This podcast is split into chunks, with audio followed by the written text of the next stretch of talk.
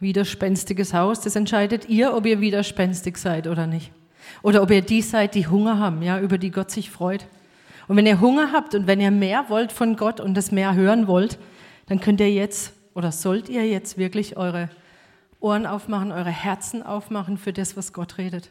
Und wirklich hören, was der Geist sagt, in dem, was er an Wort auch gibt. Ich möchte mit einer Frage anfangen. Und zwar eine Frage, die ich mir selber gestellt habe, die ich Gott gestellt habe. Ich habe gesagt, was müssen wir hören in dieser Zeit? Was müssen wir sehen in dieser Zeit? Welche Perspektive brauchen wir, damit wir wie die Apostel in der frühen Gemeinde mit diesem Feuer, mit dieser Gewissheit, mit dieser, mit dieser Kraft, die von Gott kommt, vorwärts gehen können und die Dinge tun können, die Gott gefallen. Das war so die Frage, die ich mir gestellt habe. Was für eine Perspektive brauchen wir? Was sollen wir sehen? Und ich habe dann eigentlich sofort eine Antwort bekommen. Ich habe die Antwort bekommen, wenn du, die, wenn du das tun willst, was die Apostel getan haben, dann brauchst du die gleiche Perspektive wie sie natürlich.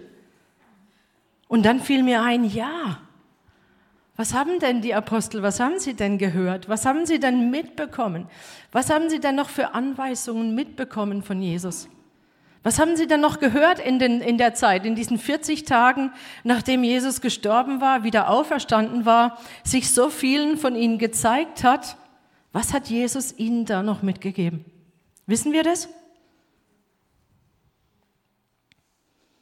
Wir wissen das, weil es geschrieben steht. Am Anfang der Apostelgeschichte steht, was Jesus nochmal in diesen 40 Tagen getan hat, nachdem er auferstanden war. Wir lesen das Apostelgeschichte 1, Ganz am Anfang 1 bis 3, ich lese jetzt einfach nur ähm, 2 und 3. Bevor er in den Himmel aufgenommen wurde, hatte er den von ihm ausgewählten Aposteln durch den Heiligen Geist seine Anweisungen gegeben. Diesen Männern hatte er sich auch nach seinem Leiden als der Lebendige vorgestellt und ihnen viele sichere Beweise dafür geliefert. 40 Tage lang ließ er sich unter ihnen sehen und redete mit ihnen über das Reich Gottes. Und ich finde es so stark. Er hat nicht irgendwie gesagt, so, pass mal auf, jetzt wird die Gemeinde gegründet, jetzt kommt das, und er hat ihnen ganz ja, individuelle Anweisungen gegeben, sondern wir lesen hier einfach nur, er redete mit ihnen über das Reich Gottes. Und da, wo Reich Gottes steht, da heißt es eigentlich Königsherrschaft, ja, die Herrschaft des Königs. Und darüber hat er mit ihnen gesprochen. Und dann habe ich so gedacht, okay, okay Gott, ja, wir sollen, wir sollen über die Dinge, wir sollen uns mit dem Reich Gottes beschäftigen. Was ist Gottes Ziel für diese Zeit? Es ist das gleiche wie damals, nämlich dass sein Reich kommt und sein Wille geschieht wie im Himmel so auf Erden. Wir haben es in den ersten beiden Liedern gesungen. Dein Reich komme, o oh Herr. Und das ist immer noch sein Plan. Gottes Ziel ist, dass er hier auf der Erde das Königreich Gottes dass es aufgerichtet wird. Und für, für manche von uns ist es so, dass wir uns, ja, wir sind gläubig geworden und wir sehen gerade so das, was vor Augen ist. Ja, wir leben gerade so unsere Beziehung mit Gott, vielleicht der nächste noch, vielleicht ein Thema, das uns wichtig ist. Aber ich glaube, dass es sehr, sehr wichtig ist, dass wir eine Sicht bekommen für das große Ganze, dass wir eine Sicht haben für das Reich Gottes oder wieder eine Sicht haben für das Reich Gottes was Gott eigentlich vorhat für, für das große Ganze. So was ich mit euch machen möchte heute ist nochmal so ein bisschen rauszoomen, ja, auf dieses und, und schauen, was heißt es denn, eine Perspektive des Reiches Gottes zu haben? Was heißt es, eine Perspektive für das Königreich zu haben? Wir wissen, dass mit Jesus das Reich Gottes zu den Menschen gekommen ist. Er hat gesagt, das Reich Gottes ist nahe. Ja, es ist zu euch gekommen. Und er hat gesagt, ich bin gesandt worden dazu, das Reich Gottes zu predigen. Das hat er auch gesagt, Lukas 4, 43, ja. Und er hat es gemacht, immer mit Vergleichen. Er hat versucht, den Menschen äh, das Reich Gottes näher zu bringen. Er hat ihnen versucht zu sagen, schaut mal, so, so läuft es bei Gott, so ist es. Und er hat gesagt, das Reich Gottes ist wie. Und ihr kennt es alles. Hier haben wir ein schönes Bild davon. Der Schatz im Acker. Ja, das Reich Gottes ist wie ein Schatz im Acker. Oder das Reich Gottes ist wie das Senfkorn. Ich werde es jetzt nicht im Einzelnen sagen, aber wir lesen da so viele Vergleiche mit dem Sauerteig, ähm, der, sich, der sich vermehrt oder wie so viele, so viele andere Dinge mit der Perle. Und er hat aber gesagt, Ihr Jünger, euch, euch erkläre ich das direkt. Da spreche ich nicht in Gleichnissen, sondern ich will, dass ihr wisst, was es mit dem Reich Gottes auf sich hat. Ich will, dass ihr das kennt. Euch ist es gegeben, das Geheimnis des Reiches Gottes zu wissen, Markus 4, Vers 11. Und nicht nur das Reich Gottes zu kennen oder was darüber zu wissen, sondern auch das Reich Gottes zur Priorität zu erklären dass das Reich Gottes das Wichtigste wird für euch. Das lesen wir in Matthäus 6, 33, diese ganz bekannte Stelle. Trachtet zuerst nach Gottes Reich und nach seiner Gerechtigkeit oder in heutigem Deutsch. Euch soll es zuerst um Gottes Reich gehen und um seine Gerechtigkeit. Absolute Priorität. Das war damals so für die Jünger und es ist heute noch genauso. Wir sollen das Reich Gottes sehen. Wir sollen eine Perspektive dafür bekommen und es soll zu unserer Priorität werden. Was ist es denn für ein Reich? Und wie real ist für dich dieses Reich Gottes? Wenn wir Reich hören oder Königreich oder Himmelreich, ich merke immer wieder, ich ertappe mich selber dabei oder auch in Gesprächen mit Leuten, ertappe ich mich dabei, wie wir bei diesem Reich halt doch irgendwie an so ein geografisches Reich denken, an so einen Bereich, der irgendwo ist. Das hat damit zu tun, weil wir, logisch, wir sind Menschen, in drei Dimensionen denken. Ja, wir haben diese drei Dimensionen, ja, lang, weit, breit, äh, nee, lang, hoch, breit, wie auch immer. Auf jeden Fall, wir, ja, wir denken räumlich, wir denken zeitlich und irgendwie in diese Vorstellung hinein kommt irgendwie das Reich Gottes. Das Reich Gottes ist da, wo Gott ist. Wo ist Gott? Da irgendwo, oder? Da? Da? Ja, aber wir, wir denken doch irgendwie so ganz spontan, wenn wir denken Reich, dann denken der Himmel oder wenn du Himmel hörst, da oben irgendwo, stimmt's? Wir, wir, wir sind so gefangen manchmal in diesen Dimensionen. Aber das Reich Gottes, und das hat Jesus schon gesagt, er sagt, es kommt nicht so, dass man es beobachten könnte. Noch wird man sagen, siehe hier oder siehe dort, denn siehe, das Reich Gottes ist mitten unter euch. Lukas 17. Und wir brauchen diese Sicht. Das Reich Gottes ist mitten unter euch. Wir brauchen diese Sicht, dass wir, wenn wir zu Gott gehören, dass wir in zwei Welten gleichzeitig leben. Hier, hier wir sind in zwei Sphären, oder ich, ich, weiß gar nicht, wie ich es ausdrücken soll. Und das muss in unser Bewusstsein hinein, dass das nicht irgendwo ist, sondern dass wir in diesen Welten leben und dass diese andere Welt, diese unsichtbare Welt, genauso real, wenn nicht realer, weil ewiger, weil beständiger, noch realer ist als das, was wir hier betasten können. Und das möchte Gott, dass wir, dass wir diesen Blick bekommen. Und ich habe versucht, das mal ein bisschen zu veranschaulichen. Ich habe ähm, ein Bild genommen hier, ich glaube, das war vom Glaubenskurs. Ich habe ein Bild gesucht hier von diesem Raum, habe nur eins gefunden vom Glaubenskurs. Die Ähnlichkeit mit hier lebenden Personen ist zufällig. Ähm, also hier haben wir diesen Raum, wo wir gerade sind. Und das Reich Gottes, wir wissen, es gibt's, wir, wir glauben daran, aber es ist doch irgendwie getrennt von unserer sichtbaren Realität. Aber das ist nicht Gottes Sicht, ja, sondern Gottes Sicht. Es heißt, das Reich Gottes ist mitten unter euch. Hätte ich mal gerne das nächste Bild. Ja, so kann man sich das vorstellen. Wir haben also diese zwei Sphären und es heißt, das Reich Gottes ist mitten unter euch. So hier, hier, hier, hier, hier. Nicht dort. Versteht ihr? Wir leben darin. Es ist verschränkt. Die Wirklichkeiten sind miteinander verschränkt und wir müssen das verstehen, dass die sichtbare und die unsichtbare Realität absolut verwoben sind und dass wir gleichzeitig darin leben. Wenn wir zu Gott gehören, wenn du zu Jesus gehörst, dann bist du nicht erst im sogenannten Himmel, wenn du mal stirbst.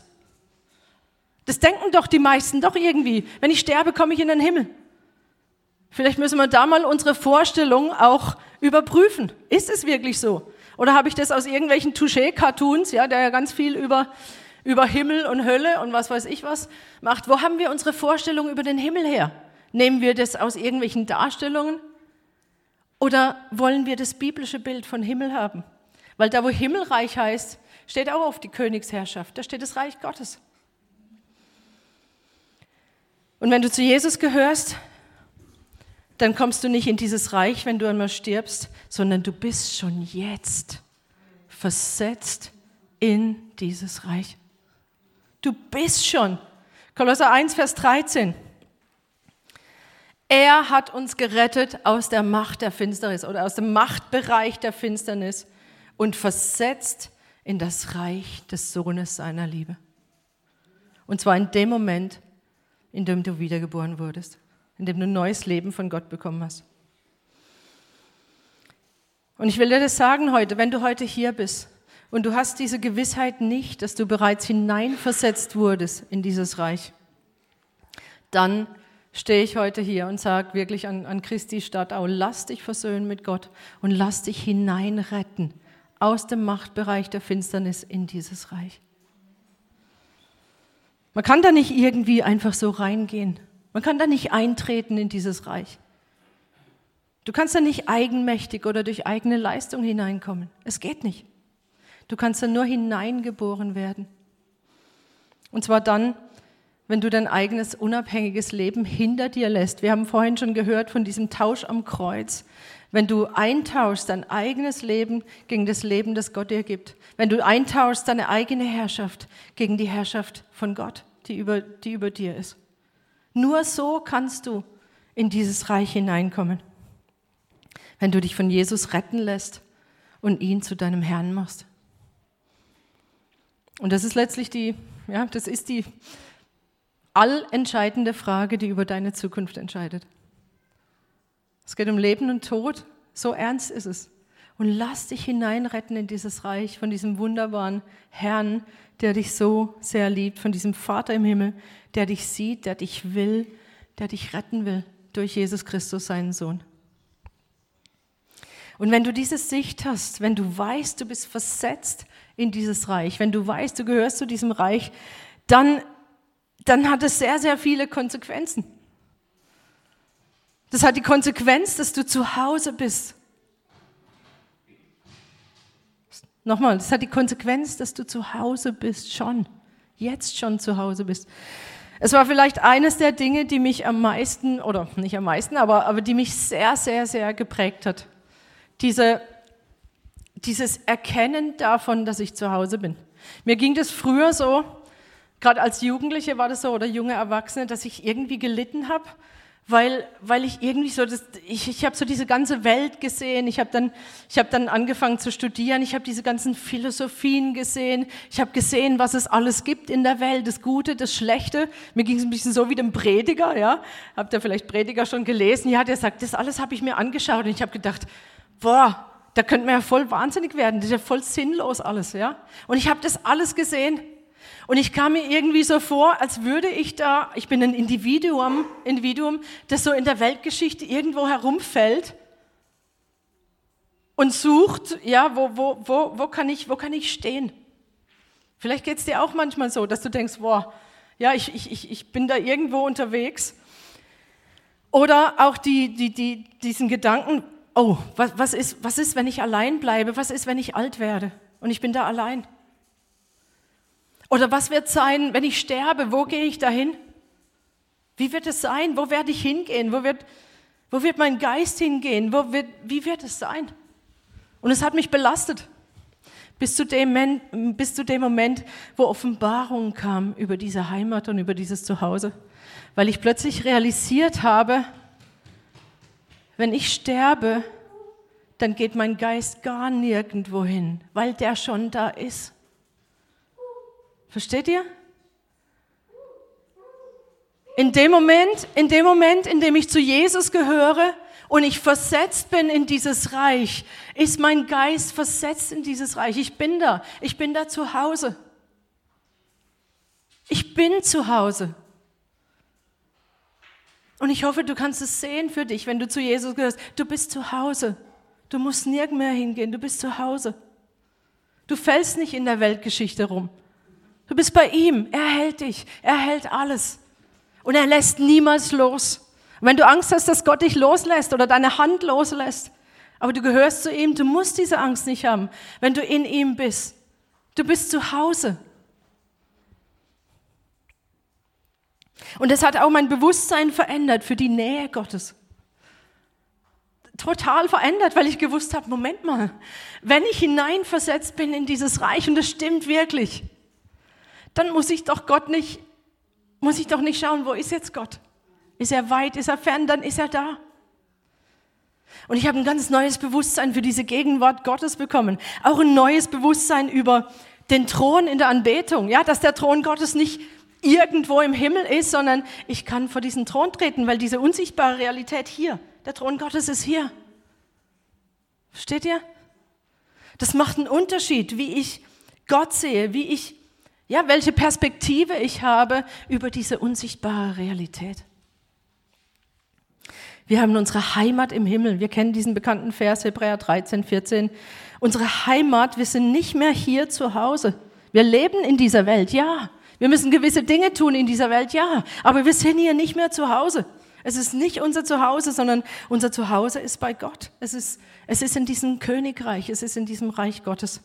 Und wir haben, so heißt es im Philippa 3, wir haben ein Bürgerrecht im Himmel. Wir sind Himmelsbürger geworden. Wir sind Bürger des Himmels. Wir sind Bürger dieses Reiches Gottes. Oh, da muss man in Deutschland schon aufpassen, gell, wenn man Reich und Bürger miteinander verwendet. Also wir sind keine Reichsbürger, okay? Im, in dem Sinn, in dem es benutzt wird. Äh, die Reichsbürger, die haben diese irrige Vorstellung, dass sie versuchen, die Monarchie oder das Kaiserreich irgendwie wieder hier oder die Demokratie zu ersetzen durch, ein, äh, durch diese Königsherrschaft hier im Sichtbaren. Aber sie verstehen nicht, dass es dieses Königreich schon gibt, dass es längst etabliert ist und dass es nicht von dieser Welt ist. Und dass es auch nicht hier in dieser Welt so auf diese Art und Weise durchgesetzt werden muss, schon gar nicht mit Waffengewalt. Hat Jesus damals nicht gemacht. Ja, die Juden haben gemeint, Jesus kommt, der Messias, nicht Jesus, der Messias kommt und er wird sie von den Römern befreien. Aber Jesus sagt, mein Reich ist nicht von dieser Welt. Ja, es ist ein Königreich, aber es ist nicht von dieser Welt.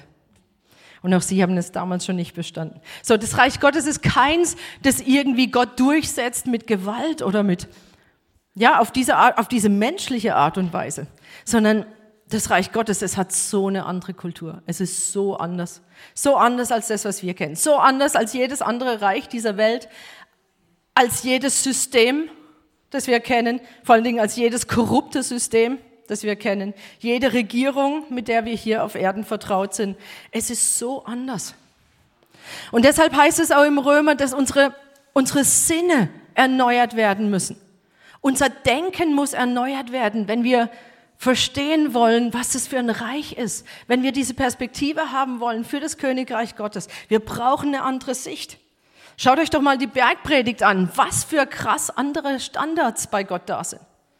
Ja, wir kennen das aus unserer Welt. Wir kennen doch die Regeln unserer Welt. Ellbogen, der Stärkere gewinnt und so weiter. Bei Gott ist es so anders. Den Demütigen gibt Gott Gnade. Die Kinder sieht Gott und sagt, wenn ihr nicht so werdet wie die Kinder, ihr werdet das Reich Gottes nicht erben. Ihr werdet dann nicht hineinkommen, wenn ihr nicht werdet wie die Kinder. Wo gibt's denn sowas? So anders, so anders. Auch die Standards an Reinheit. So anders. Ja, nicht passt schon und wir sind ja auch nur Menschen. Nein, Gott hat Standards. Da töte ich nicht erst jemanden, wenn ich ihn wirklich töte, sondern da töte ich jemanden, wenn ich zu dem sage, wenn ich den mit einem Schimpfnamen anspreche. Gott hat ganz andere Standards. Die Standards in diesem Reich sind so anders. Es ist nicht erst Ehebruch, wenn ich die Handlung begehe, sondern schon in Gedanken, in Bildern, was auch immer. Gott hat ganz andere Standards. Oder der Blick für das Übernatürliche, ja, das Übernatürliche. Das ist ein Reich, in dem das Übernatürliche normal ist. Natürlich, übernatürlich. Als der Johannes, der Täufer, im Gefängnis war, und er war, er hat gefragt, okay, ist es, fragt ihn, ja, fragt Jesus, ist er der, der da kommen soll? Und er hat, was hat er geantwortet? Er hat nicht Ja und Nein gesagt, sondern er hat gesagt, die, die Lahmen gehen, ja, die Blinden sehen. Und er hat diese ganzen übernatürlichen Dinge genannt, was gerade passiert. Sagt ihm das, sagt ihm das. Die Aussätzigen werden gesund. Und wir wissen, Dämonen werden ausgetrieben. Jesus hat gesagt, wenn die Dämonen ausgetrieben werden durch den Geist Gottes, ja, dann ist das Reich Gottes zu euch gekommen. So, diese Dinge sind normal im Reich Gottes. Dämonen, Leute werden frei. Wir haben es vorhin gehört, Gott setzt Leute frei. Heute noch genauso wie zu allen Zeiten. So, wir brauchen diese Sicht für diese völlig andere Denkweise, für diese völlig andere Kultur des Reiches Gottes. Lass uns diese Perspektive haben, dass das für uns normal wird. Bist du da bereit dafür? Dass dein Denken verändert wird, dass das die Normalität wird für dich?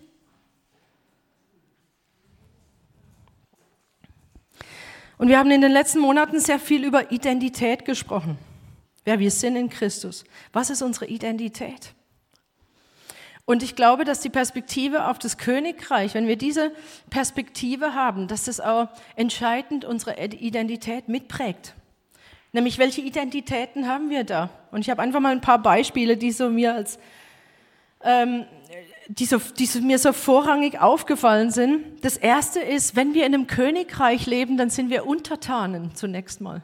Ja, damit beginnt das Ganze, dass wir eben auf die Knie gehen vor diesem König, dass wir uns beugen, dass wir nicht in Rebellion bleiben, sondern dass wir uns beugen und anerkennen, Gott ist Herr. Punkt. Gott ist Herr. Und damit beginnt auch Glaube. Das heißt, wenn du mit deinem Herzen glaubst und mit deinen Lippen bekennst, dass Jesus der Herr ist, nicht nur der Erlöser, sondern der Herr, nämlich der, der sagt, wo es lang geht. Das ist das, was es bedeutet. Und dann bedeutet es für mich, wenn ich diese Identität als Untertan ergreife, und ich möchte euch allen sagen, wenn ihr sie noch nicht ergriffen habt, ergreift sie, sie gehört dazu, sie ist wichtig. Ein Untertan zu sein in absoluter Hingabe und Loyalität. Das ist das, was Gott schätzt. Aber, und ich sage es gleich dazu, nicht Knechte, die eine Knechtsmentalität haben. Das sagt er eindeutig auch. Er sagt, ihr seid nicht Knechte, die sich wieder vor einem König fürchten müssen. Aber wir müssen uns sowieso nicht fürchten. Selbst als Untertanen müssen wir uns nicht fürchten vor diesem König, weil er ein guter König ist. Und gute Könige, sie haben Fürsorge getroffen für ihre Untertanen. Sie versorgen sie, sie lieben sie. Sie schauen, dass es ihnen gut geht. Das ist, das, das ist unser Gott. Aber es heißt, sie müssen sich nicht fürchten wieder, sondern sie sind zu Söhnen und Töchtern geworden, die aber Vater sagen können. Nicht diese Knechtsmentalität, aber trotzdem Untertanen. Und als Untertanen sind sie auch die, die dem König Verehrung entgegenbringen. Aber nicht, weil sie müssen, sondern weil sie erkannt haben, was für ein herrlicher König er ist. Und sie beugen ihre Knie freiwillig vor ihm. Sie beugen sich vor ihm, sie lieben ihn zurück, sie erkennen ihn aus freien Stücken als König an. Und deshalb mündet es in Anbetung und Verehrung für den König. Und deshalb ist uns auch die Lobpreiszeit so wichtig, wo wir, wo wir Gott einfach diese dieser Verehrung auch entgegenbringen können, wo wir diesen Raum haben, ihm das wirklich auch zurückzuzeigen. Ich sage jetzt nicht, dass man das nur in so einer ausgedehnten Lobpreiszeit mit Musik machen kann, weil unser ganzes Leben zur Ehre Gottes ist.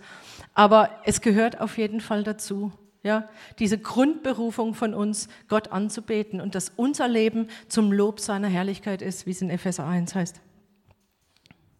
Und dann, ich habe es gerade eben schon gesagt, diese Identität als Söhne und Töchter. Du bist Sohn, du bist Tochter Gottes, wenn du zu ihm gehörst. Ergreif diese, diese, diese Realität, diese Identität. Wir sollen nicht einfach nur für ihn arbeiten. Er wollte nicht einfach nur Untertanen, die für ihn arbeiten. Er will nicht einfach deinen Dienst. Er will nicht. Das erste Interesse ist, dass er an dir selber interessiert ist und dass wir bei ihm sind. Das ist das, woran er am meisten interessiert ist. Dass wir eine vertraute Beziehung mit ihm haben. Dass wir zu ihm kommen. Als Sohn, als Tochter. Er ist unser Vater. Und ich weiß nicht, wer von euch dieses Kinderbuch gelesen hat, nicht wie bei Räubers. Kennt das irgendjemand? Ja, nicht wie bei Räubers, da kommt es so gut rüber, ja. Wieder dieser Räuberjunge, der diese, äh, diese Ellbogenmentalität gewohnt ist, ja, wo jeder jeden was wegnimmt, wie er in das Haus des Königs kommt, des Vaters kommt und dort ganz neu lernen muss, was es heißt, Sohn oder Tochter zu sein, weil Gott ihn dann als Sohn angenommen hat, diesen Räuberjungen Tom. Es ist wirklich ähm, sehr bewegend. Also wenn ihr die Chance habt, das zu lesen, dann das ja, macht viel, redet viel über Identität. Man denkt, es ist ein Kinderbuch, aber in Wirklichkeit so richtig verstehen kann man es, glaube ich, erst, wenn man, wenn man Gott kennt und oder ihn gerade kennenlernt und ähm, dann einfach auch zwischen den Zeilen versteht, worum es eigentlich geht, dass es nicht nur eine Geschichte ist. So Gott will, dass wir Sohn und Tochter sind. Das ist unsere Identität im, im Königreich. Und nicht nur Sohn und Tochter, sondern Sohn und Tochter des Königs, ja, und Gott des Vaters.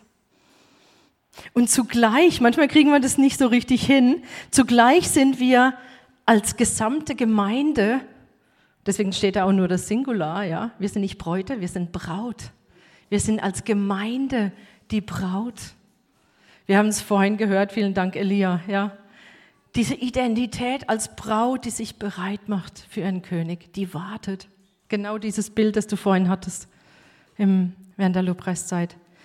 Die Braut, die sich bereit macht für die Hochzeit mit dem Lamm. Und dieser Tag, er wird kommen. Die, ja, die, die, die ihn, es heißt, es heißt, da wo warten heißt, heißt sehnsüchtig erwartet, ja. Sehnsüchtig diesen, diesen König erwartet. Ja, wie, wie sehr ist es in uns? Ich komme nachher noch kurz drauf. Und während wir warten, sind wir uns, aber wir warten nicht einfach nur, wir setzen uns nicht einfach hin an so eine Haltestelle, sondern wir sind unterwegs in einem Auftrag und wir sind zuallererst Botschafter. Und zwar Botschafter im Sinn von nicht einfach nur eine Botschaft weiterzugeben, sondern Botschafter als Repräsentanten des Königreichs. Wenn du zu Jesus gehörst, dann bist du ein Repräsentant, ein Vertreter des Königreichs, ein Vertreter des Reiches Gottes auf Erden. Du repräsentierst dieses Reich Gottes hier mitten in unsere menschliche Welt hinein. Und wenn wir diese Perspektive haben, wenn wir diese Reich Gottes Mentalität haben, will ich es mal nennen, dann werden wir das Reich Gottes nicht nur repräsentieren, sondern dann haben wir ein Interesse daran, dass es weiter etabliert wird, dieses Reich Gottes, dass es wächst. Das ist nämlich Gottes Ziel, dass es hier zunimmt, dass es zunimmt, dass es wächst. Das finden wir in allen Reich Gottes Vergleichen. Und das ist ja auch das, was wir beten, wenn wir sagen, dein Reich komme, dein Reich komme. Es ist schon da, aber es nimmt noch zu und es geht auf ein Ziel zu. Es ist schon, aber es ist noch nicht vollständig da. Und es soll zunehmen. Das ist doch unser Gebet, wenn wir das Vater unser beten, stimmt's? Vater unser im Himmel. Geheiligt werde dein Name. Hier ist die Anbetung drin. Ja, wir beten diesen König an und dann geht's weiter und wir sagen, dein Reich komme, dein Wille geschehe wie im Himmel so auf Erden. Das ist das, was wir sehen wollen, weil es Gott sehen will. Warum soll ich das überhaupt beten? Warum soll ich beten, dass Gottes Reich kommt? Das kommt doch sowieso. Warum soll ich beten, dass Gottes Wille geschieht? Der geschieht doch sowieso, oder? Nein, Gott hat sich dafür entschlossen, er hat sich dafür entschieden, dass er uns mit hineinnehmen will. Uns Gläubigen hat sich festgelegt, durch uns in die sichtbare, aber auch in die unsichtbare Welt hineinzuwirken. Vielleicht erinnert sich an der eine oder andere noch an, ähm, an diese Predigtserie über Gebet. Weiß nicht, war vor ein, zwei Jahren, ich weiß es nicht mehr. Gebet ist der Treffer. Ja, warum sollten wir beten? Warum sollten wir Gottes Willen beten? Und wir haben damals gesagt, wir beten das, weil Gott den Menschen die Herrschaft gegeben hat über, über diese Welt, ja, über, die, über diesen Machtbereich hier. Und deshalb möchte er, dass wir das tun. Das heißt, wir schauen, was ist Gottes Wille hier, was ist im Himmel beschlossene Sache und wir beten das in diesen, in diesen Machtbereich, wo eigentlich jetzt noch der Feind herrscht. Und wir beten das hinein und nehmen auf diese Art und Weise Einfluss. So Gemeinde hat den Auftrag zu beten, dass der Sieg von Jesus, der schon errungen ist, hier in diesem Zeitalter auf der Erde geltend gemacht wird. Und dazu gebraucht er Gemeinde. Gott könnte das natürlich anders machen. Ja, er könnte schnipsen und es wäre so.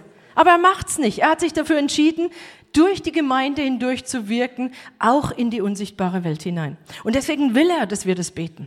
Betest du das? Ist es Teil deines Gebets jeden Tag? Dein Reich komme. Es soll zunehmen. Ist es dein Gebet? Wenn nicht, dann lass dich mit hineinnehmen in diesen Wunsch Gottes, da hineinzukommen. Lass dich mit hineinnehmen. Das gleiche bei der Verkündigung. Matthäus 24, 14. Dieses Evangelium des Reiches wird gepredigt werden auf dem ganzen Erdkreis, allen Nationen zu einem Zeugnis und dann wird das Ende kommen. So, bevor Jesus wiederkommt, wird das Evangelium überall hingekommen sein. Und aus Offenbarung 7 wissen wir, dass einmal aus jeder Nation, aus jedem Volk, aus jedem Stamm, aus jeder Sprache Errettete vor dem Thron Gottes stehen werden. Ist das nicht gewaltig? So wird es sein. Das heißt mindestens einer aus jeder Sprache, aus jedem Volk, mindestens einer. Ja? Und hier heißt es, das Evangelium des Reiches wird gepredigt. Also nicht nur das Evangelium, komm einfach nur zu Gott und er wird alle deine Nöte, er wird, er wird äh, sich um deine Bedürfnisse kümmern, sondern das Evangelium des Reiches. Das Evangelium, dass Jesus der König ist, das wird überall hinkommen. Auch an diese Orte, wo die bestehenden Könige ja das gar nicht mögen. Deswegen gibt es ja auch Verfolgung. Deswegen gab es damals schon Verfolgung. Solange die Leute die Liebe Gottes gepredigt haben, das lest ihr in der Apostelgeschichte, war überhaupt kein Problem. Aber in dem Moment, wo es heißt, sie predigen einen anderen König, dann gab es Aufruhr. Dann gab es richtig Aufruhr. Und so ist es heute noch. Wenn wir predigen, dass Gott dich liebt, da wirst du keine Verfolgung dafür bekommen. Stimmt's? Stimmt's? Predige den Leuten, dass, dass, dass er sie liebt. Und das sollst du predigen. Nochmal, ich sage nicht, dass es falsch ist. Das gehört unbedingt dazu. Aber in dem Moment, wo du predigst, dass Jesus der Herr ist, erhoben über alles andere, glaub mir, da gibt es was dann, ja? Aber hier heißt es, das Evangelium des Reiches wird gepredigt, überall auf der ganzen Welt. Also kein falsches Evangelium, sondern dieses Evangelium. Und das beginnt natürlich mit Erweckung in der Gemeinde, mit dem, mit dem Aufwachen für diesen Auftrag. Und ich bin, ich bin sehr dankbar, dass sich jetzt so ein Team auch gegründet hat hier in der Gemeinde. Wer es noch nicht weiß, äh, wie heißt es, Streusalz, gell?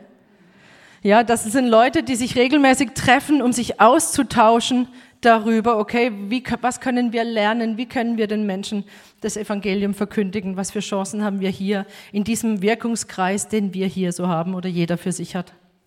Und dieser Auftrag, der schließt nicht nur einzelne Menschen ein, denen wir das Evangelium bringen, sondern ganze Gruppen und Nationen. Und auch das müssen wir anfangen zu sehen. Ich glaube, manchmal sind wir doch noch so in unserem kleinen, gemütlichen Wirkungskreis drin, um den wir uns kümmern. Aber wenn wir, wenn wir diese, wenn wir diese Sicht für das Reich Gottes haben, dann sehen wir mehr.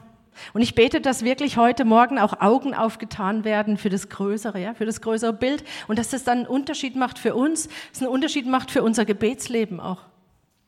Wenn du verstehst, was für einen Auftrag du eigentlich hast. Nochmal, wenn wir über Evangelisation sprechen, dann sage ich nicht, dass jeder von uns jetzt zu einer anderen Nation oder in ein anderes Land gehen muss.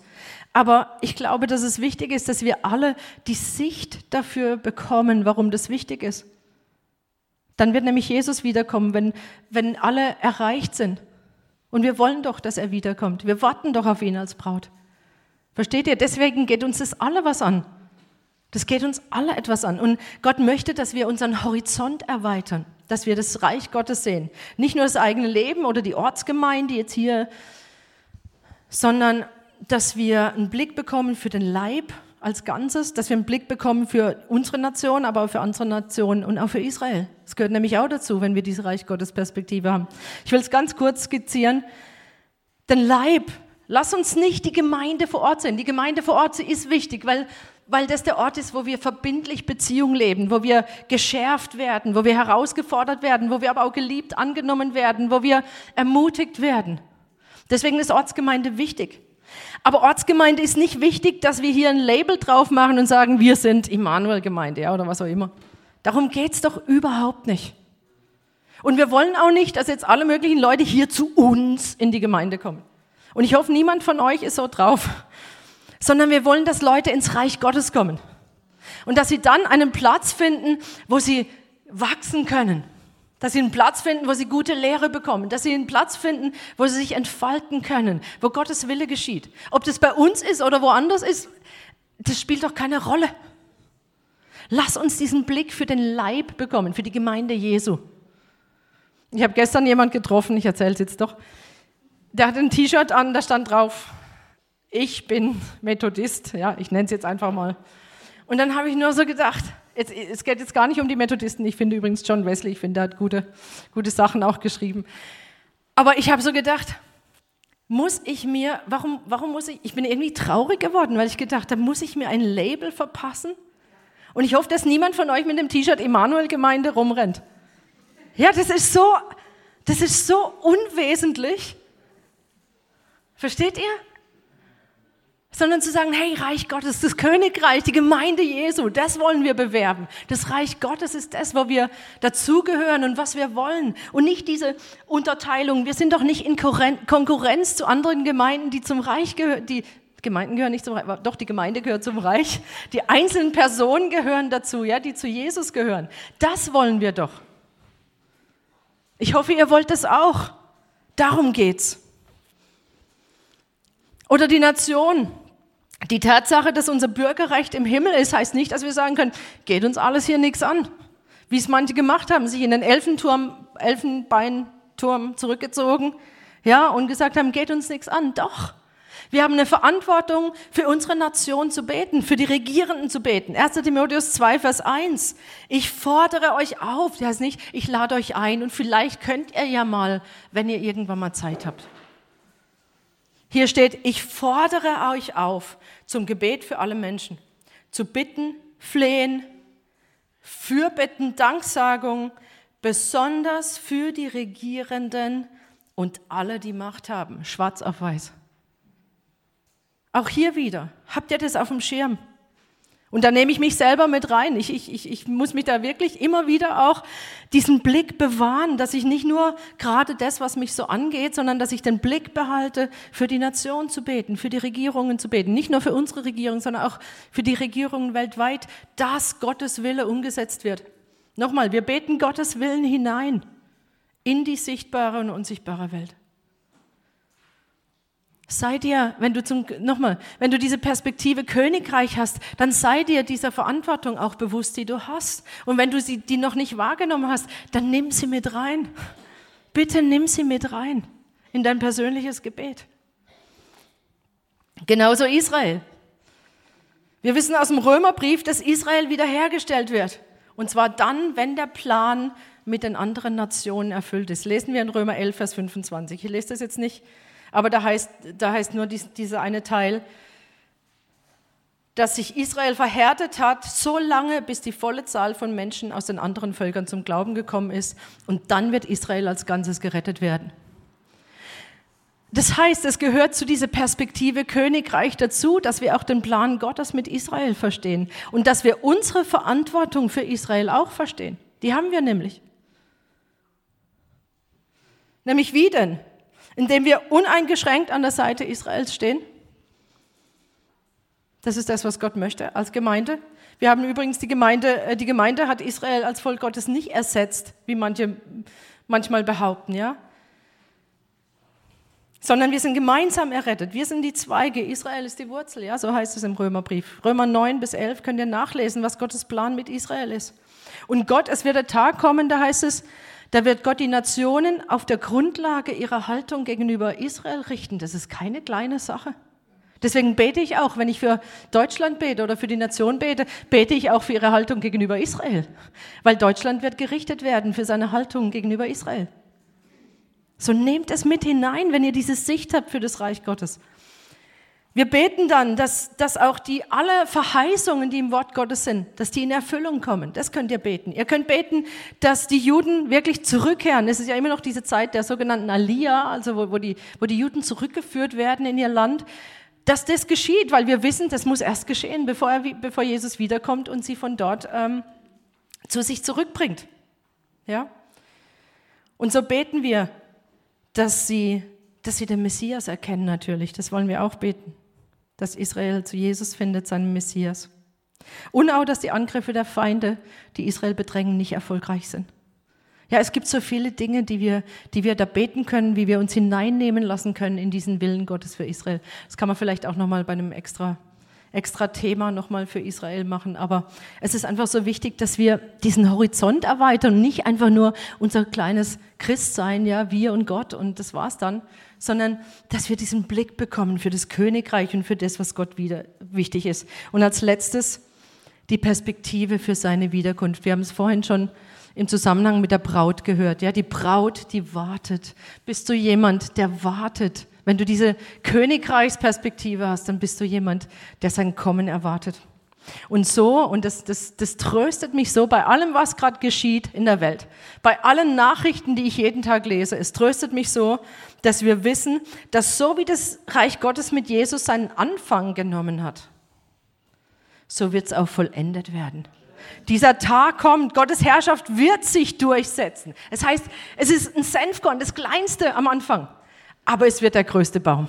Ja, und es wird sich durchsetzen. Wir wissen auch aus, aus äh, prophetische, ähm, prophetisch aus Daniel, dass das Königreich Gottes alle anderen menschlichen Reiche, alle Reiche der Menschheitsgeschichte ablösen wird. Glaubt ihr das? Jedes Reich wird abgelöst durch dieses Reich. Daniel 2, 44. In der Zeit dieser Königreiche wird der Gott des Himmels ein Reich errichten, das niemals untergehen wird. Und das ist das Reich, in dem wir zu Hause sind, gell? Das wisst ihr. Wir sind da zu Hause in diesem Reich. Dieses Reich wird nie einem anderen Volk überlassen werden, auch keinen Feinden. Im Gegenteil, es heißt, es wird alle diese Königreiche zermalmen und zum Verschwinden bringen, selbst aber ewig bestehen. Ist es nicht gewaltig? Und es ist auch die einzige Lösung für die Probleme der Welt. Die einzige, ja, da kann sich die UN noch so bemühen und von Reset sprechen oder von keine Ahnung was.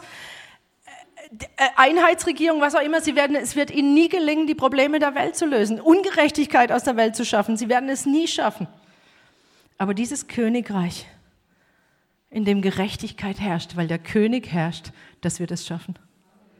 Und da wird all dieses sein, da wird jede Gottlosigkeit, da wird jede Ungerechtigkeit, da wird jeder Krieg wird gerichtet in diesem Reich.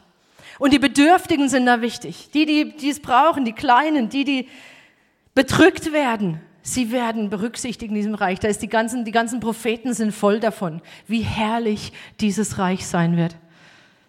Und ich hoffe, ich, ich, du hast Hunger nach diesem Reich, ja, dass es mehr kommt. Es ist ja schon da, aber es soll doch zur Vollendung kommen. Diese Sehnsucht, dass diese Sehnsucht da ist. Und es heißt, wir haben es auch letztes Jahr davon gehabt, diese, haben wir diese Serie gemacht über den zweiten Petrus, wo es heißt, dass wir den Tag Gottes nicht nur erwarten, sondern seine Ankunft sogar beschleunigen. Wisst ihr es noch? Dass wir seine Ankunft beschleunigen können dadurch, dass wir ihn sehnsüchtig erwarten und uns in seinen Auftrag hineingeben. Und das ist das, was Gott möchte. So, Perspektive Königreich. Hab diese Perspektive Königreich und nicht nur dieses Klein-Klein. Wir, wir, wir werden so schnell eingelullt von unserem Alltag, ja, oder von unserem christlichen Alltag auch, dass wir manchmal diese Perspektive verlieren für das große Ganze. Aber lass uns diese Perspektive haben, dass wir als Söhne und Töchter, als Botschafter gesandt sind, dieses Reich zu verkünden und zu etablieren. Dass wir bekannt sind, dieses Reich, äh, dass wir gesandt sind, dieses Reich bekannt zu machen und Leute in Beziehung mit Gott, in Begegnung mit Gott zu bringen, damit sie in ihre Berufung reinkommen, die sie eigentlich haben. Jeder Mensch hat diese Berufung, Gott zu finden, mit ihm Beziehung zu haben. Und dieses Reich, das wollen wir einfach immer mehr entdecken. Und das wünsche ich uns, dass wir diesen Hunger haben und diese Sicht für das große Ganze, für das Reich Gottes. Dass wir diese Sicht haben für den König. Dass wir diese Sicht haben, dass wir diese Kinder sind von einem herrlichen, wunderbaren, ewigen, beständigen, unerschütterlichen Gott. Und Herr, ich bete, dass unsere Augen geöffnet werden durch deinen Geist, dass wir sehen können, dass wir mehr und mehr einen Blick bekommen für dieses ewige Reich, dass wir einen Blick bekommen für diese Herrschaft, dass wir uns hineingeben in diese Identität als deine Untertanen, die, die sich freuen, dir, dich dir hinzugeben, die sich freuen, dir gegenüber loyal zu sein, weil wir wissen, was für ein, was für ein guter, was für ein wohlwollender, was für ein fürsorglicher Vater du bist. Und gleichzeitig aber unsere Identität ergreifen als Söhne und Töchter Gottes, die mit Autorität ausgestattet sind, in deinem Willen die sichtbare und die unsichtbare Welt zu verändern, durch Gebet, durch Verkündigung, durch das, was du uns aufgetragen hast. Und ich bete jetzt wirklich für jeden, der hier ist, dass wir, ja, dass wir das nicht einfach nur hören, sondern dass es Konsequenzen hat, dass wir glaubhafte Schritte gehen, um, um ja, dieser, dieser Berufung und dieser Sicht nachzugehen. Herr, ich bete wirklich um, dass, dass jeder jetzt hingeht und prüft, wirklich prüft, ist es so, verhält es sich so.